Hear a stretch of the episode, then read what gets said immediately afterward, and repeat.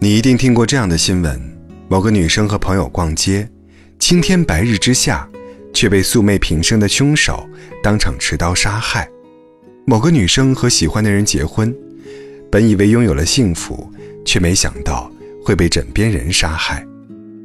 这些事情如果不是一次次出现在新闻里，只怕我们都会当做是某个编剧大胆的情节设计。但事实却一次次提醒着我们。我们都是没有主角光环的普通人，面对生活必须时刻警惕。想跟你聊一聊，女孩面对生活中的各种诱惑和选择时，一定要保留的三个底线。也许这个主题有些沉重，却是非常有必要的。关于身体的底线，我有一个学姐，大学时被别人带进了纸醉金迷的生活中，从此一发不可收拾。沉迷于用满身的名牌来给自己找自信和存在感，总以为可以轻松靠美貌实现阶层跨越。为了赚钱买名牌，他卖过假货，还会把身边人的隐私信息贩卖给不法者。后来，甚至走上了裸贷的道路，因为还不上钱，自己的照片被人发到网上，他才后悔。但想脱身已经晚了。他焦虑的整夜睡不着，去看心理医生也于事无补，只好休学，和妈妈回了老家。原本他有光鲜的履历，有傲人的文凭，本该拥有无限可能的未来，但一步走错，就搭上了自己的后半生，实在是令人痛惜。有句话说：“当你在凝望深渊时，深渊也在凝望你。”合理的欲望。会成为一个人奋进的动力，但欲望是一个可怕的双刃剑，一旦失控，就会把人拖进深不见底的黑暗，让人付出惨痛代价。无论在何种诱惑面前，都请你一定要保有对身体的底线。身体不是资本，不能用来换钱。一旦开启了先河，你很难不被野兽吞噬。学会自爱，才能被爱。关于生活的底线，越长大，越知道一个真理：没有人可以养你一辈子。所谓的“我养你”，都只是听听而已。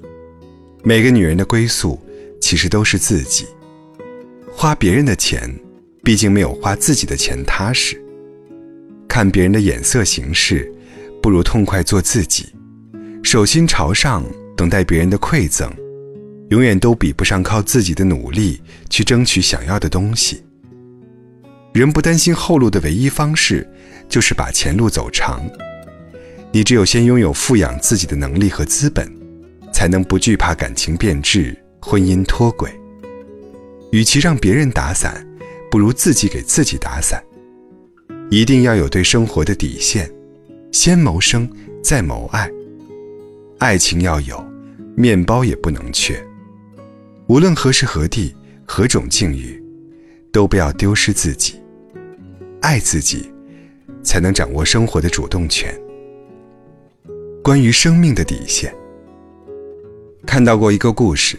一个网友说，他五六岁时问妈妈：“我的宝物是这个彩色弹珠，你的宝物呢？”妈妈说：“我的宝物是你呀。”多年后，他的母亲。已经去世，可是被当成珍宝的感觉一直在他心里。当他生活遭遇挫折、被人背叛、受到伤害，想要自我放弃时，他都会想：我怎么能死？我是妈妈的宝物啊！我们这一生总会遇到不顺心的时刻，但不论遇到多大的事，都请你一定不要轻易的放弃自己，自杀。是最愚蠢的行径。人生从来不是一顺到底的，你要享受自己的优秀，也一定要接纳自己的平凡。我时常看到新闻里有些人前一天还跟朋友们计划着第二天的事情，却突然在意外中离世。你看，这个世界上有那么多人，明明无比期待着明天，却只能眼睁睁看着生命被意外终止。而活着的我们，既然还有能去看看明天的机会，就更要好好珍惜。那些错付的真心，那些无奈的时刻，那些痛苦的经历，也许我们没办法立马与他们和平共处，但也不要因此对生活失去信心。请你一定要记住，任何时候活着，才是一切的前提。好不容易来这人间一趟，一定要在有限的生命里，去看看远方的风景，去拥抱每一棵草，每一朵花，去用力记住那些善意的脸庞，也要学会和人生的痛苦和解。